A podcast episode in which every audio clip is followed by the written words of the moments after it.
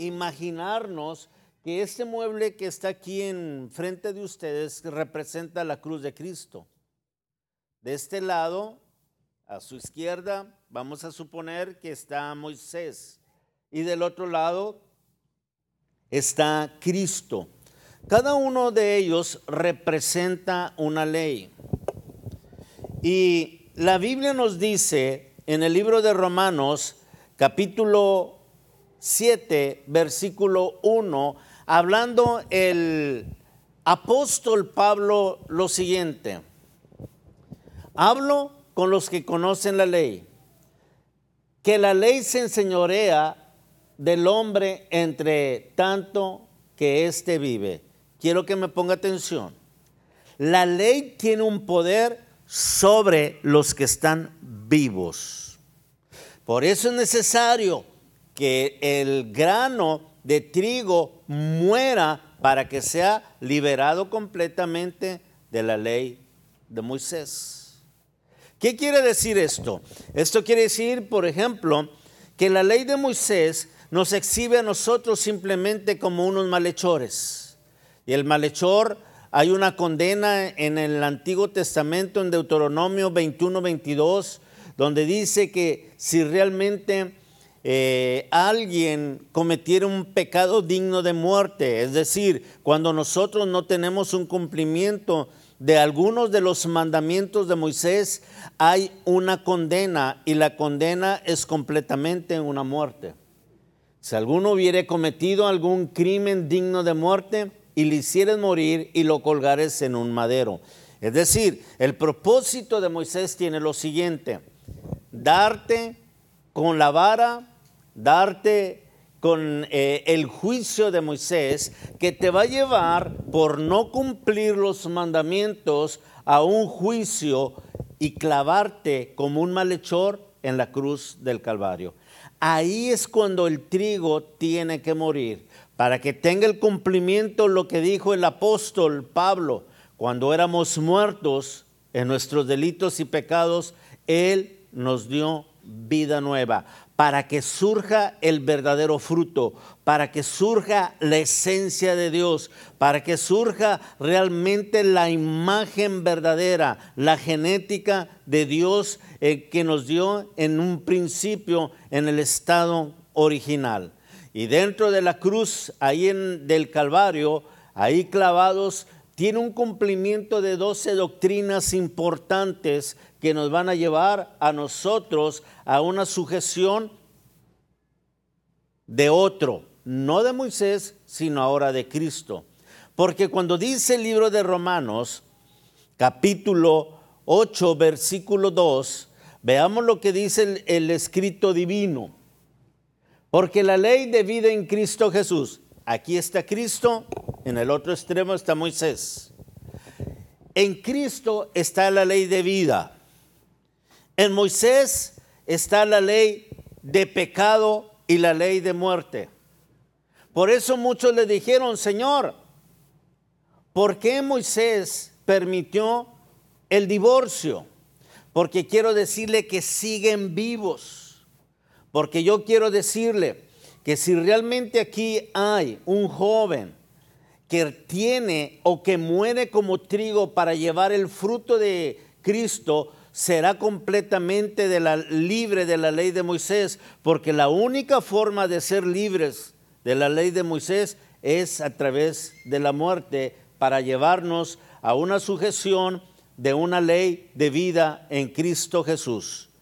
Y entonces yo quiero decirle que el que está en la ley de Cristo jamás se va a divorciar. El que está en Cristo va a expresar completamente la imagen verdadera. El que está en Cristo va a caminar continuamente por el camino de la perfección. El que está en Cristo realmente va a encontrar el plan y el propósito de Dios. Sabe perfectamente qué es la obra que va a hacer aquí. Sabe perfectamente él cuál es su ministerio, cuáles son los dones, cuáles son sus capacidades, cuál es su ministerio eh, temporal sobre la tierra, cuál es su ministerio eh, en, en la eternidad. porque quiero decirles que el ministerio no termina aquí en la tierra, sino que el, hay un ministerio que, que es más glorioso es el ministerio eterno. Pero para eso realmente nosotros tenemos que morir bajo la ley de Moisés. Por eso regresando nosotros al libro de Romanos capítulo 7,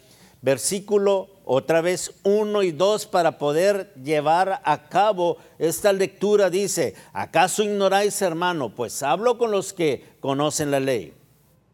Porque la ley se enseñorea del hombre entre tanto éste vive. Mientras Saulo vive, la, la ley de Moisés está sobre él.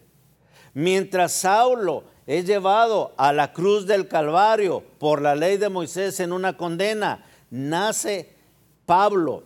Y Pablo ahora está en una ley de vida, la ley del Espíritu, la ley que tiene el fruto verdadero. Por eso es importante que usted entienda que usted salió del Padre como trigo, como un hijo del reino, pero tiene que morir para mostrar bajo la ley de Cristo la imagen verdadera del unigénito.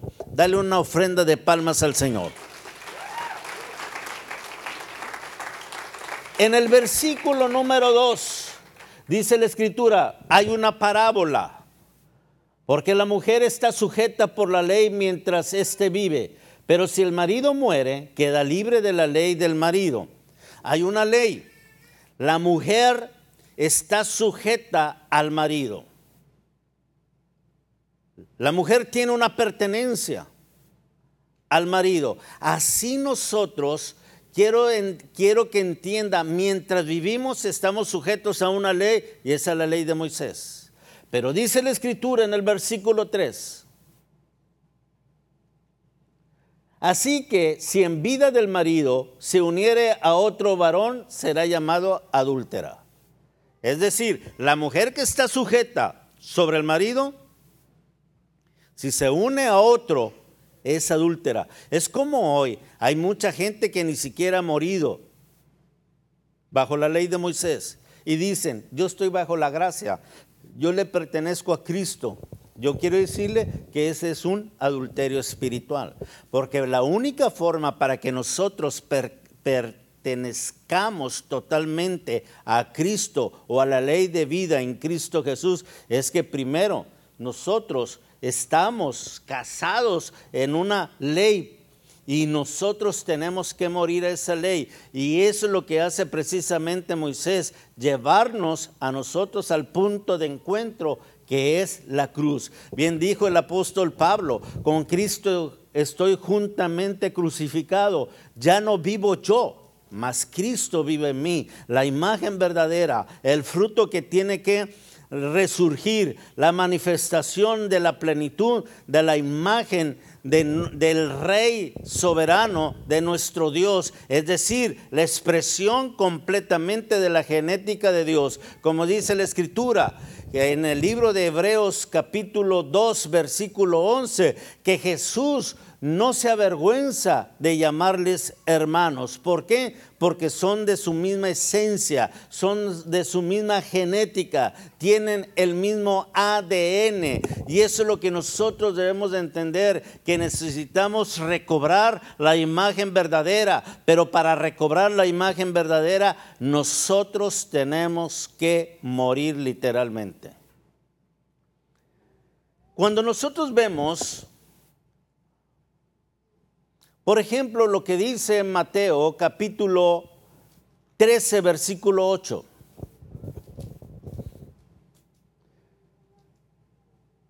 Pero parte cayó en buena tierra, dio fruto. Esa palabra fruto quiero que, que lo pueda asimilar. El fruto se lleva a través de la muerte. Tú nunca te vas a parecer a Cristo si el malhechor, vamos a suponer, si eres Jacob, si Jacob no muere, no puede surgir Israel. O en otras palabras, si Saulo no muere, no puede surgir el Pablo. Entendamos esto. Y le podría dar un montón de versículos. Eh, que tienen este, este, este mismo sentido. En el libro de Romanos, capítulo 7, versículo 4, Así también ustedes, hermanos míos, habéis muerto a la ley mediante el cuerpo de Cristo, para que seáis de otro. Es decir, Moisés, dice la escritura, eh, hace que muramos a la ley mediante el cuerpo de Cristo para que seáis de otro. Ya no le pertenezco a Moisés. Moisés me transfiere a través de la muerte a Cristo. Dice que resucitó de los muertos a fin de que llevéis qué? Fruto. A fin de que llevéis la imagen que Dios busca en la tierra. El Señor regresará a la tierra a buscar el fruto, escúcheme bien, en la tierra. Y el fruto en la tierra no son los edificios modernos con aire acondicionado y con focos y con buena acústica, etc.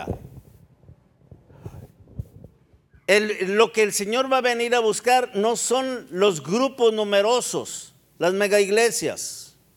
El Señor va a buscar el fruto. El Señor va a buscar realmente quién tuvo la capacidad de morir como un malhechor, venir a la cruz del Calvario y manifestar el fruto como una ofrenda para Dios. Por eso, cuando regresamos y nuevamente vemos nosotros el versículo de Mateo 13, versículo 8, pero parte cayó en buena tierra. Es decir, una parte de la semilla cayó junto al camino, no llevó fruto, no llevó la imagen de nuestro Señor Jesucristo. Parte cayó entre piedras, no dio fruto, no se expresó, se, expresó la imagen de Cristo. Parte cayó entre espinos, aunque creció, los espinos la ahogaron y fue infructuosa, es decir, no dio fruto. Pero dice la escritura, pero parte cayó en buena tierra y dio fruto, tal, tal cual al, al ciento, al sesenta, al treinta por uno. Yo quisiera eh, darles unos, unos vocablos acerca de lo que significa la palabra perfecto. No sé si me pueden apoyar aquí. Vemos nosotros en la pantalla, hay cuatro términos. Telios, que quiere decir sin mancha, maduro, crecido, hecho un varón.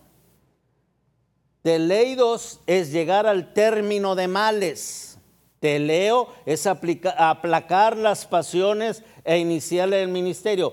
Estos tres en realidad significan la palabra perfecto. Pero hablan de la palabra perfecto como una medida. Aquel que está listo para iniciar el ministerio. Aquel que está sin mancha. Aquel que es maduro, porque la palabra maduro es lo que quiere decir perfecto. Pero abajo tenemos otra expresión, teleos, que quiere decir consumación, plenitud. Eso es lo que quiere decir, la plenitud de la perfección. Ahora, yo quiero que usted pueda entender, los primeros tres términos es lo mismo. El otro que está abajo quiere decir la plenitud total, la cabalidad, el ser cabal. Cuando nosotros vemos, por ejemplo, lo que Pablo dijo en el libro de Filipenses capítulo 3, versículo 12. No que yo haya lo haya alcanzado, ni que yo ya sea perfecto. Esa palabra perfecto es la última expresión que vimos abajo, que quiere decir perfección en su cabalidad, en la consumación de la perfección. Pablo dijo, no es que yo sea perfecto, sino que prosigo para ver si logro asir o a tomar aquello por lo cual también he sido tomado por Cristo Jesús. Ahora estamos en el versículo 12. Él dice, yo no soy perfecto. Pero versículo 13 dice la escritura, Hermanos, yo mismo no, no pretendo haberlo alcanzado. Versículo 14 dice, pero prosigo a la meta. Ahora ponga atención, versículo 15.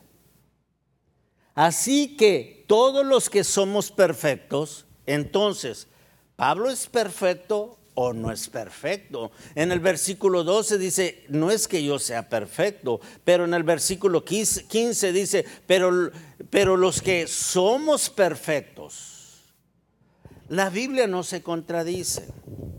Por eso, mire, yo le estaba diciendo acerca de los términos, que nosotros podamos entender que son completamente diferentes. Cuando nosotros vamos al libro de Santiago, vayamos al libro de Santiago capítulo 1, versículo 4.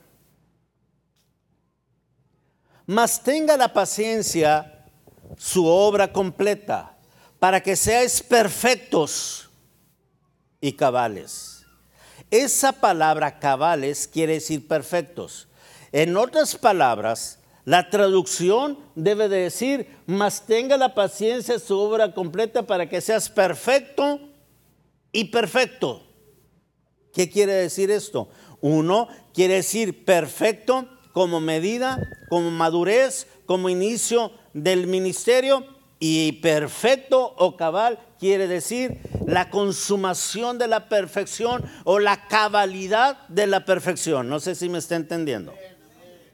Cuando vamos nosotros y vemos nosotros lo que dice Mateo capítulo 13, versículo 8, pero parte de la semilla cayó en buena tierra y esa semilla que es el trigo tiene que morir y dio fruto.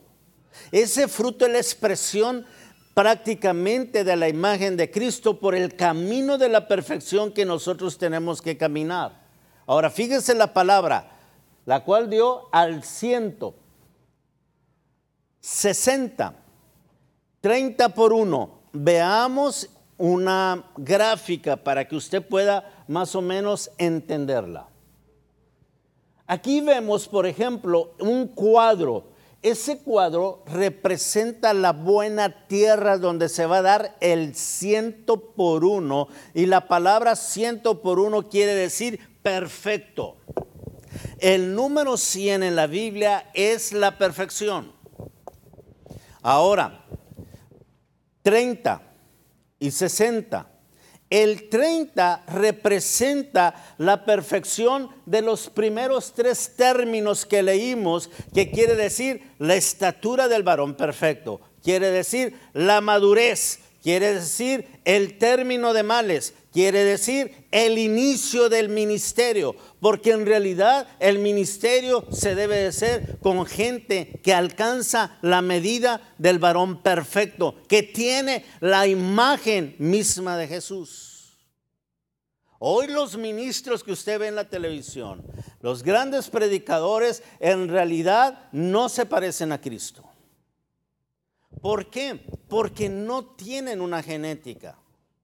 Es como, por ejemplo, cuando nosotros vemos la escritura en el libro de Génesis capítulo 1, versículo 26, la Biblia dice que creó Dios al varón a imagen y semejanza. Entonces dijo Dios, hagamos al hombre a nuestra imagen conforme a nuestra semejanza. ¿Qué es lo que hizo Dios? Una imagen. La palabra imagen quiere decir genética. De una genética, de unos genes, Dios hizo una semejanza. Es decir, en el original, en un principio, Dios puso su genética.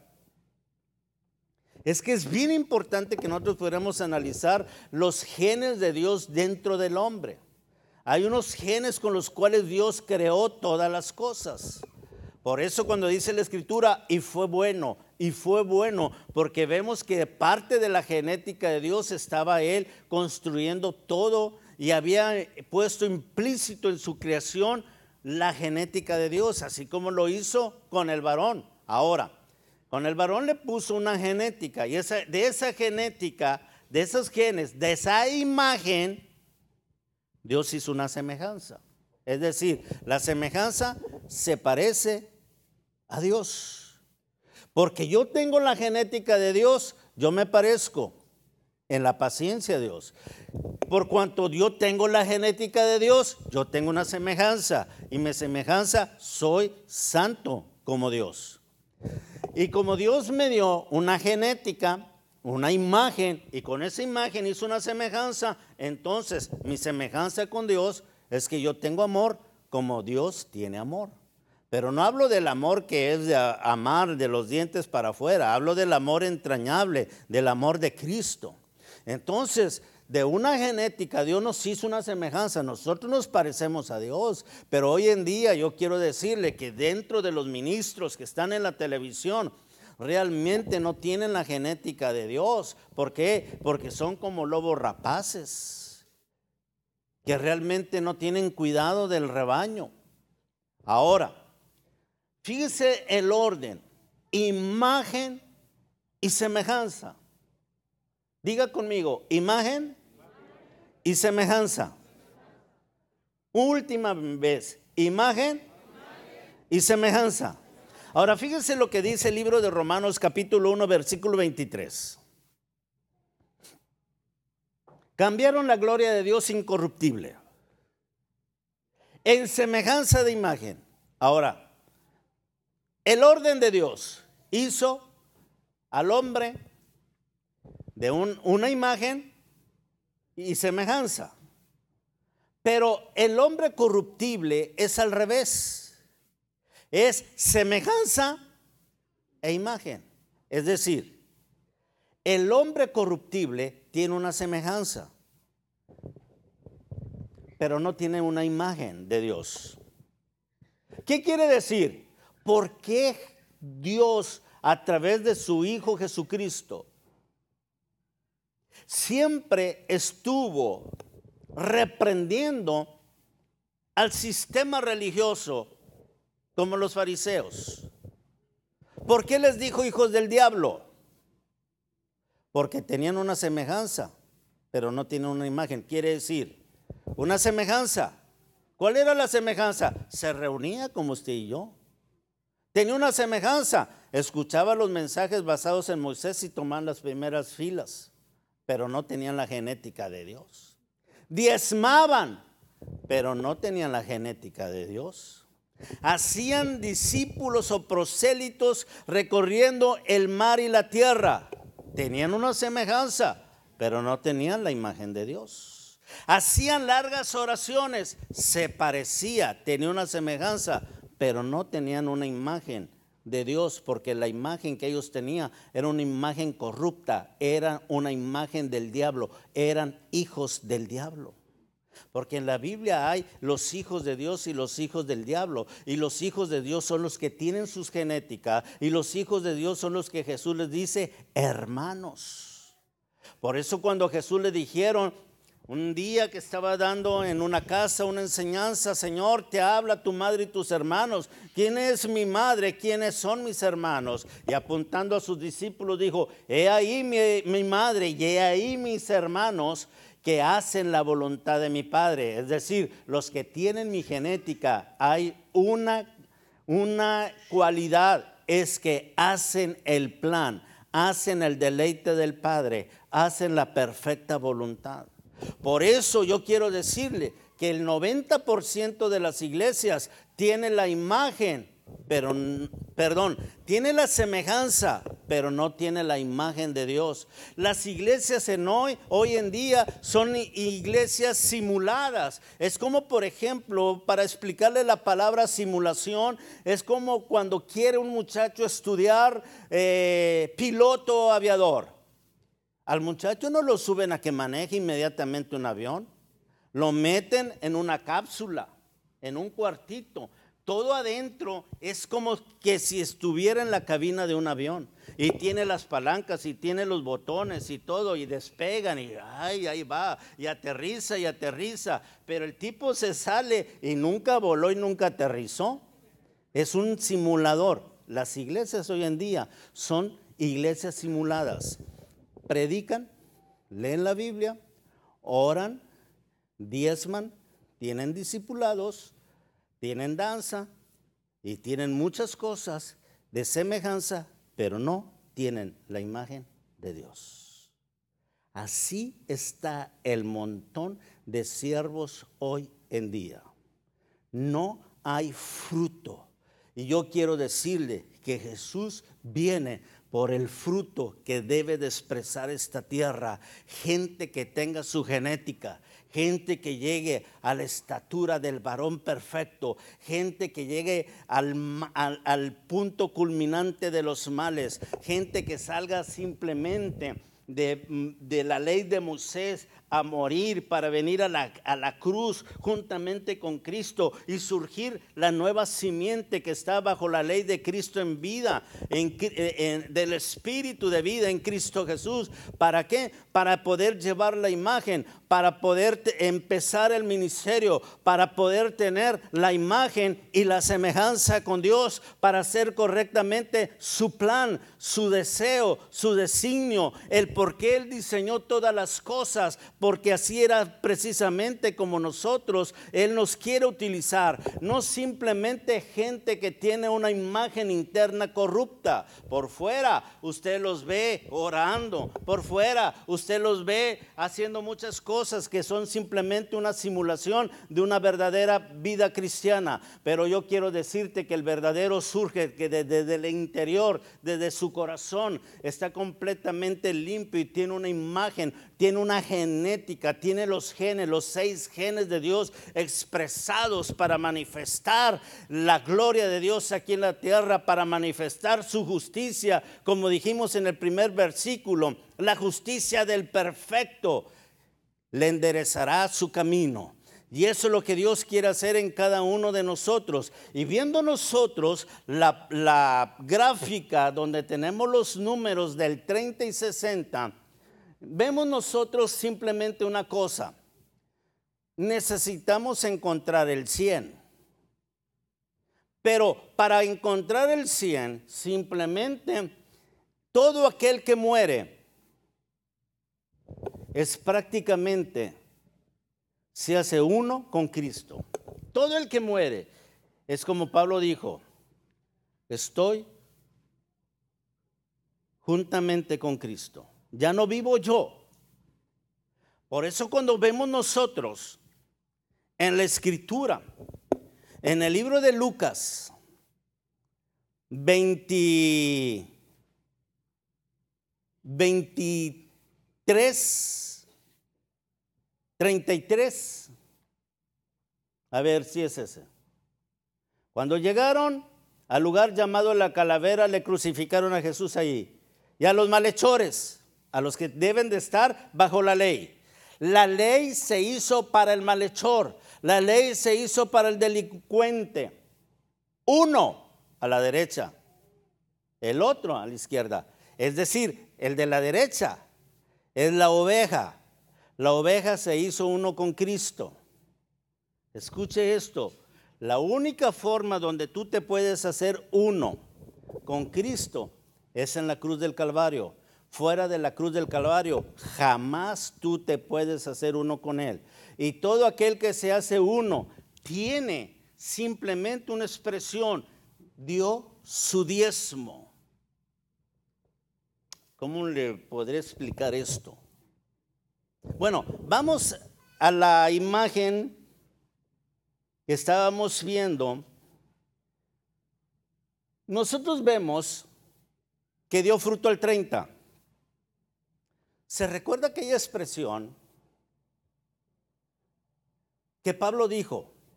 No es que yo haya alcanzado la perfección. Él está diciendo, yo no he llegado al 60. Dijo en el versículo 12 de Filipenses 3.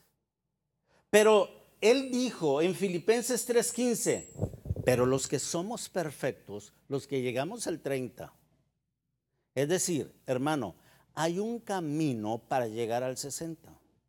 El 30 simplemente es una medida, la medida del varón perfecto. Lo que dice la escritura, que Dios constituyó apóstoles, profetas, evangelistas, pastores y maestros a fin de perfeccionar, llevarlos al 30.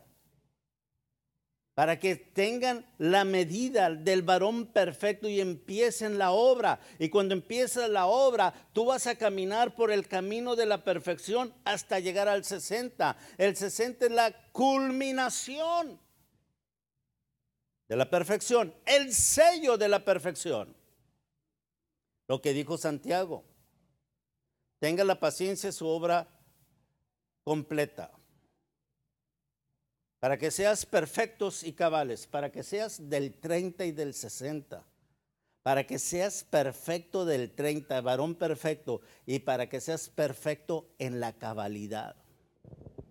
Cuando la Biblia dice que David fue lleno de días, cuando la Biblia dice que algún héroe de Dios que cumplió correctamente el plan de Dios. Porque aquí se trata no simplemente de venirnos a reunir y, decir, yo tengo 40 años reuniéndome, eso no te sirve para nada. Tú debes de entender correctamente que hay un plan para ti, tú debes de entender que hay una carrera, que hay un camino que te tiene que llevar a la perfección. Tú debes de entender perfectamente que aquí tú no estás por circunstancias de la vida. A lo mejor tú no tienes papá ni mamá, pero quiero decirte que atrás de toda esa obra, eh, aún en tu nacimiento, fue planeado o no fue planeado, Dios tiene un plan para ti, pero ese plan tiene que llevar precisamente el proceso que tienes que venir a través del camino de la ley de Moisés, tienes que venir a la cruz, tienes que estar sujeto bajo la ley de Cristo para empezar a caminar dentro de la perfección y que, que tú estés creciendo en la gracia del Dios día a día hasta que tú realmente llegues a la perfección que culmina eh, eh, ese sello de la perfección, como dice Colosenses capítulo 4, versículo 12. Os saluda Epafras, el cual es uno de vosotros, siervos de Cristo siempre rogando encarecidamente por vosotros en vuestras oraciones, para que estéis firmes. Ponga atención, perfectos del 30 y cabales o completos perfectos del 60. ¿Sabe que hay un premio para los perfectos del 60? Porque aún del 30 cualquiera de nosotros no puede, podríamos llegar al 60. Debemos, nuestro existir debe ser como el de Jacob, por la fe.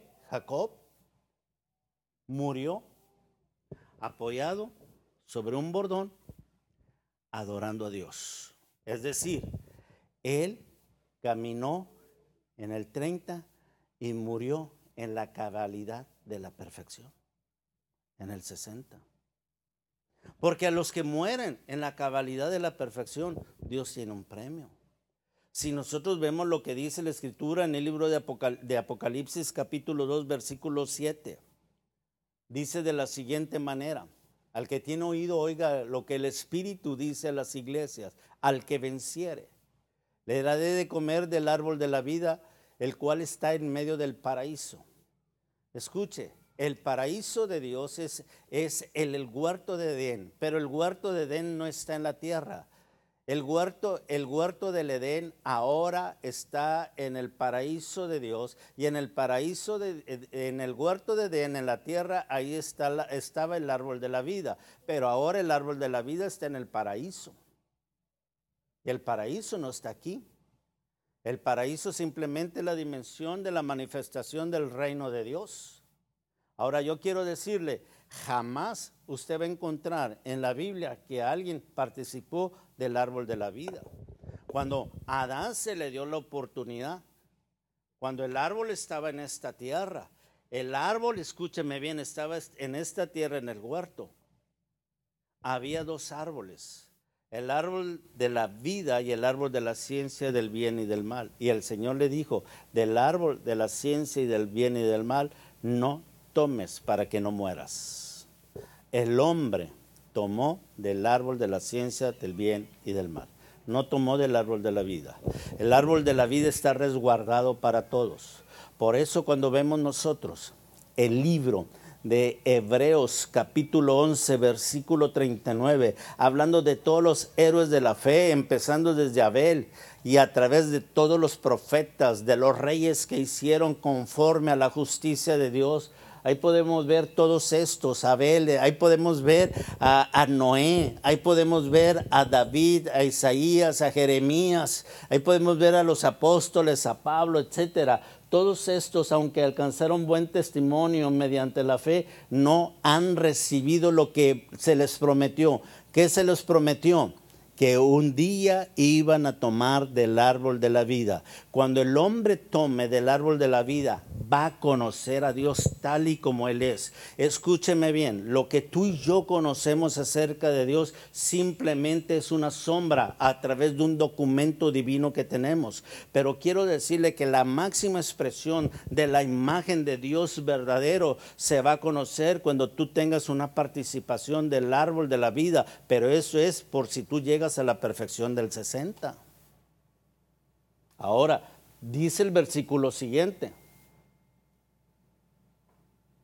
Proveyendo Dios alguna cosa mejor para nosotros, para Antonio, para Santiago, para Marco Vázquez, para Jeremías, etcétera, para que ellos, ¿quiénes ellos? Los héroes de la fe, Abel, Noé, David, Abraham, Isaac, Pablo, Pedro, para que no fuesen ellos perfeccionados aparte de nosotros, porque yo quiero decirle, aunque ellos ya se ganaron la medida del 60, quiero decirle lo siguiente, simplemente ellos están esperando a nosotros para que Dios nos dé completamente ese sello de cabalidad o de perfección para todos a una vez participar del árbol de la vida y conocer a Dios tal y como Él es.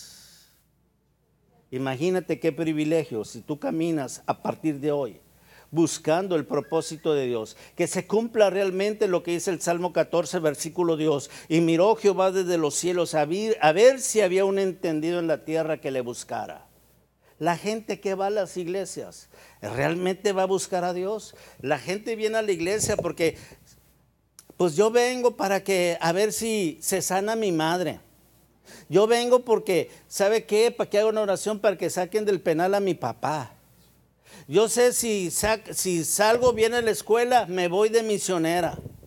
Pues yo vengo aquí porque Dios me haga el favor para que sea el gerente de la empresa. Escuche, no hay en la tierra gente que busque a Dios de, de verdad. Debes de quitarte todos esos conceptos. Tienes que, hay un Dios verdadero que tú no conoces. Se cumple la escritura, lo que dice el libro de San Juan capítulo 1, versículo 26. Dice la escritura, de la siguiente manera.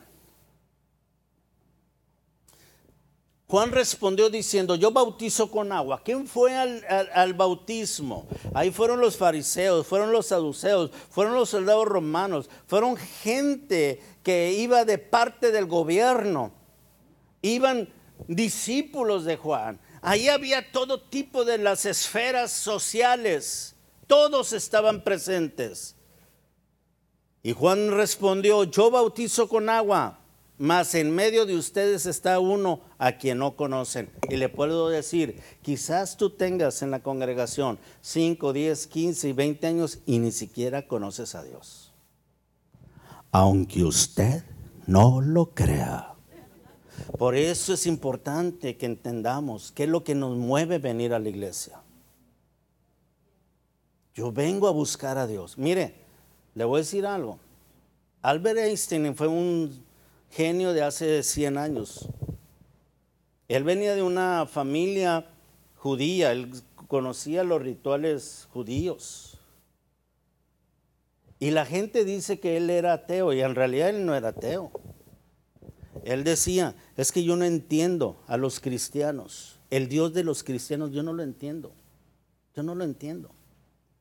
Porque yo observo la cabeza de un alfiler que hay 5 billones de átomos. Un átomo, le podría decir, es como si yo lo llevara al estadio de los Reyes y pusiera un grano de arroz en el punto central del, del campo. Y ahí el punto central sería el núcleo que está compuesto por el neutrón y protón, protones.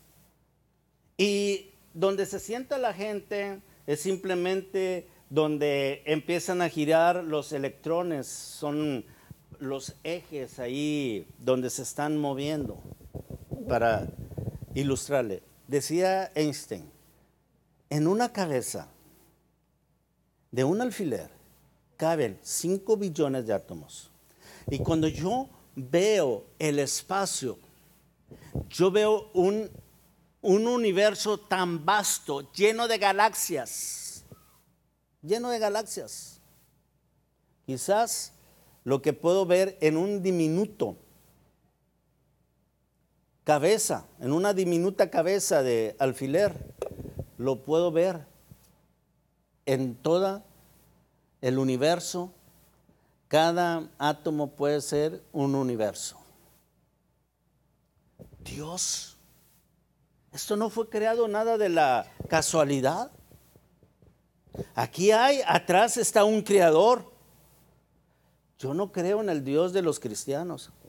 Dios, yo no sé cómo le vas a hacer, pero yo este año 2020 necesito casa nueva, carro nuevo. Bueno, no sé manejar, pero quiero un chofer.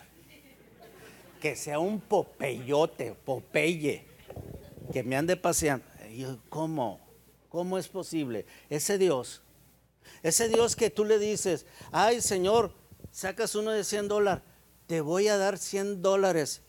Dios dice, este estúpido que trae. Es un papel, para Dios no vale, vale para ti. Porque no se entiende, no se comprende a Dios. No hemos comprendido en la profundidad de lo que es Dios. Porque le voy a decir algo, realmente si nosotros conociéramos a Dios, tuviéramos un comportamiento totalmente diferente.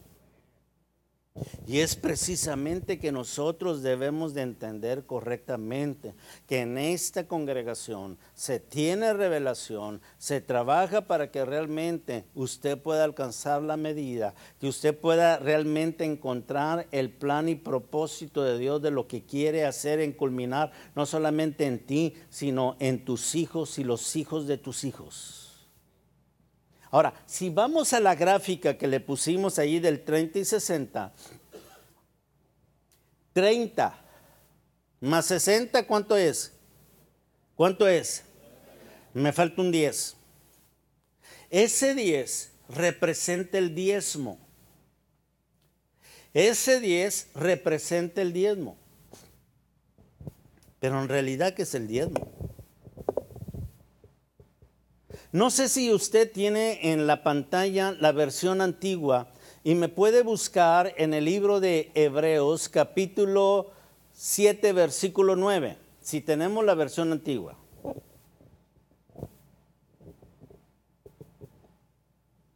Vamos a ver si la tienen. Y no sé si alguno la pueda tener por aquí, la versión antigua.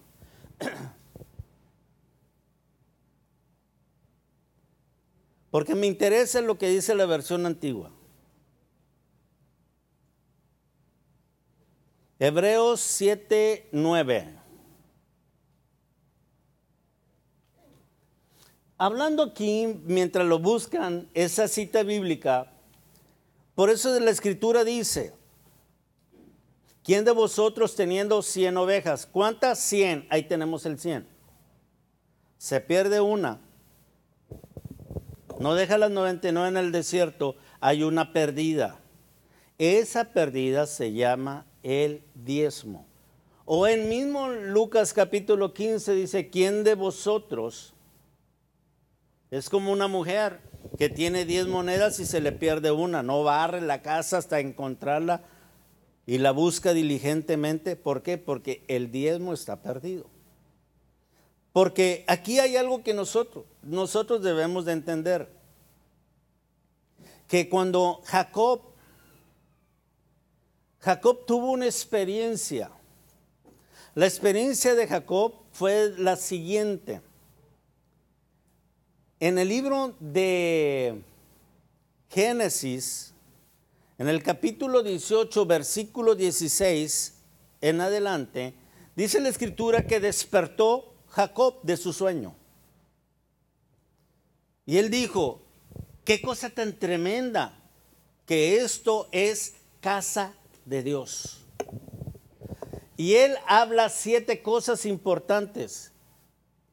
Y una de las siete cosas importantes dice, daré el diezmo de todo lo que me diera el Señor. Pero el diezmo, ¿qué es el diezmo? El diezmo, hermano, no es lo que daban los fariseos. Los fariseos eran bien tremendos. Los fariseos dicen, yo diezmo, y iban a sus patios y veían las hortalizas y veían la menta y contaban las ramitas de la menta, las hojitas, y bien tremendos se traían las hojitas exactas del diezmo. Pero ¿por qué Jesús no lo recibió? Porque yo le voy a decir una cosa, el fariseo diezmaba externamente, no internamente como muchos de ustedes pueden diezmar externamente y no internamente. Por eso quiero que encontremos ese pasaje del libro de Hebreos capítulo 7, versículo 9. Aquí, vamos a escuchar.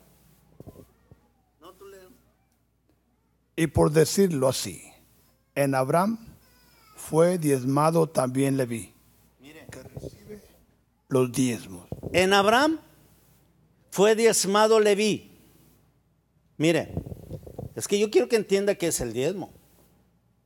El diezmo, cuando Abraham diezmó, no era tanto, mire, todas las cosas materiales es una parábola, pero el diezmo era Isaac, Jacob, Leví cuando él estaba diezmando, él se estaba dando totalmente él y estaba entregando a sus hijos. ¿Por qué cree que en el Génesis 22 le dice el Señor a Abraham? Y apareció Abraham, eh, Dios a Abraham y lo probó diciendo, dame a tu hijo, tu único hijo. Y él no rehusó. ¿Por qué? Porque quiero decirlo, que antes de tenerlo, él ya lo había diezmado. ¿Por qué diezmó a su, a ver, es su hijo, es Isaac, eh, Jacob, su nieto, su bisnieto? ¿Por qué? Porque yo quiero decirle que antes de tenerlos, él los había diezmado. Cuando vemos nosotros, mira aquí dice, y por decirlo así, en Abraham fue diezmado, también le vi. Escúcheme bien, todo el que da el diezmo no es el diezmo monetario. Si tú te entregas, acuérdate que tenemos un cuadro que dice 100, tengo que llegar al 100. Estoy trabajando, llegué al 30. Sigo caminando, alcancé un otro nivel 60. Lo sumo son 90, me falta un 10. ¿Cuál es el 10? Mi diezmo. Ese diezmo, si yo me entrego más el 30, más el 60, yo tengo la plenitud del ciento por uno. Ahora, pero ese diezmo quiere decir que cuando yo estoy diezmando, estoy diezmando mi vida. Si nosotros vemos lo que dijo Jacob, esto no es otra cosa más que casa de Dios. Y dijo, y mi diezmo daré. Es decir, para edificar la casa necesita dar el diezmo.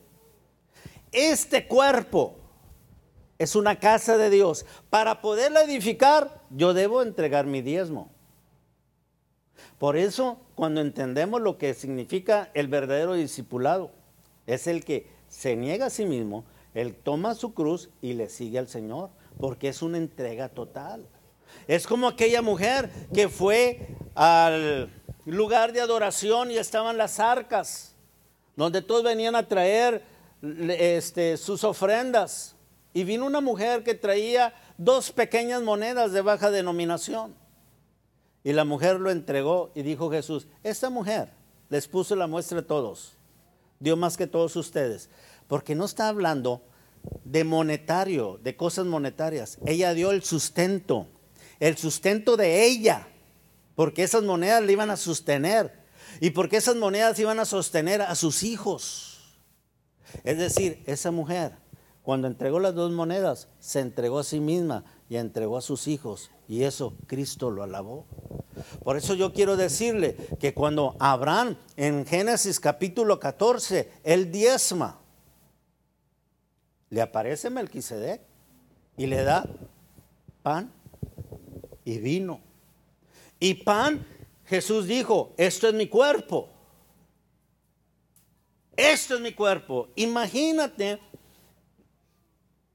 que Jesús les está diciendo a sus discípulos, esto es mi cuerpo, que por vosotros es partido. Y, y toma la pieza de pan y lo parte. Y le da memo le participó a Memo. Y toma, y le da Juan. Y toma, y le da Jeremías. Y lo parte, y lo da a Santiago. En otras palabras, la iglesia o el cuerpo son los que Jesús los hace partícipes. Pero ¿quién es el que participa? El que da el diezmo. Y no solamente el pan que forma el parte o el cuerpo presente de Cristo en la tierra, sino también el vino, el nuevo pacto.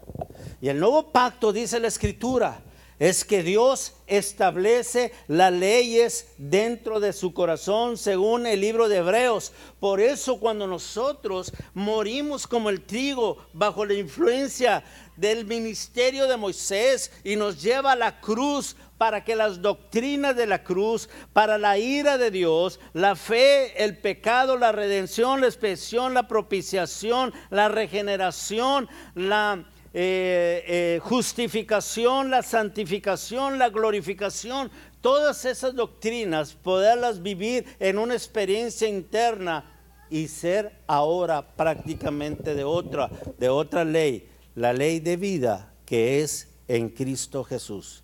Y cuando tú estás bajo la ley de vida en Cristo Jesús, quiero decirle que la ley está escrita en tus corazones. Ese es el nuevo pacto. Pero el nuevo pacto son para los que diezman. Y ahora yo quiero decirle, entonces ya no voy a dar dinero. Escucha, si tú tienes la capacidad de entregarte totalmente tu vida sin reservas a Dios y entregar a tus hijos y a los hijos de tus hijos, tercera y cuarta generación, quiero decirte que jamás estarías peleando un billete que le puedas dar al Señor para sostener este templo material.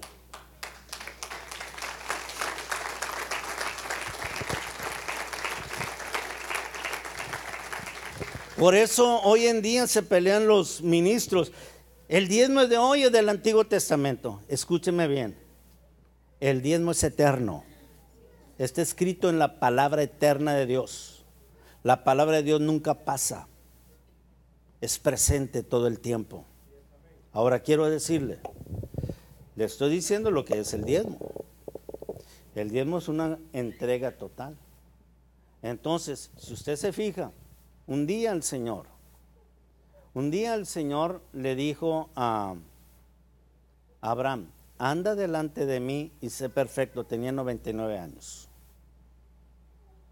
Le faltaba uno, era el diezmo, tenía que darlo. ¿Quién era ese? Cuando nació Isaac, él tenía 100 años, era el perfecto. Y debemos de entender que esto del Evangelio. Es una riqueza tan profunda que no es simplemente como lo que hoy en día los predicadores están predicando. Tú eres un campeón y que tú puedes esto. No, ¿cuál campeón? El campeón el domingo y el, el, lunes es el vencido. Anda metido en la pornografía, en el robo, en el hurto, en el chisme, en tantas cosas. Estamos hablando cosas serias, cosas que tienen que ver con un plan que Dios estableció dentro de ti y que tú debes de tener la sabiduría, la sensatez de Dios para entenderlo correctamente, para que se cumpla lo que dice el Salmo 14, versículo 2, que me lo pusieron hace rato. Y miró Jehová desde el cielo para ver si había un entendido que buscara a Dios, que buscara su plan, que buscara su propósito. ¿A qué vienes a la iglesia? ¿A buscar billetes? ¿A buscar novia? Porque hay gente que viene a buscar novia. Yo me acuerdo que hace como casi 20 años o 18 años aquí había un hermanito que venía porque decía, es que sabe qué apóstol, a mí me gusta la hermana. Y no venía a buscar a Cristo, venía a buscar a la hermana. Pero cuando la hermana pues le dijo, sáquese de aquí, viejo cochino, pues ya, ya no volvió a la iglesia. Y yo te vuelvo a decir a ti, ¿qué es? ¿Un mandamiento de hombre? ¿El que te hace venir a la iglesia? Que la misericordia de Dios realmente nos ayude a entender que tenemos que tener una búsqueda continua de ese Dios glorioso en medio de nosotros. Amén. La paz y la gracia sea sobre usted.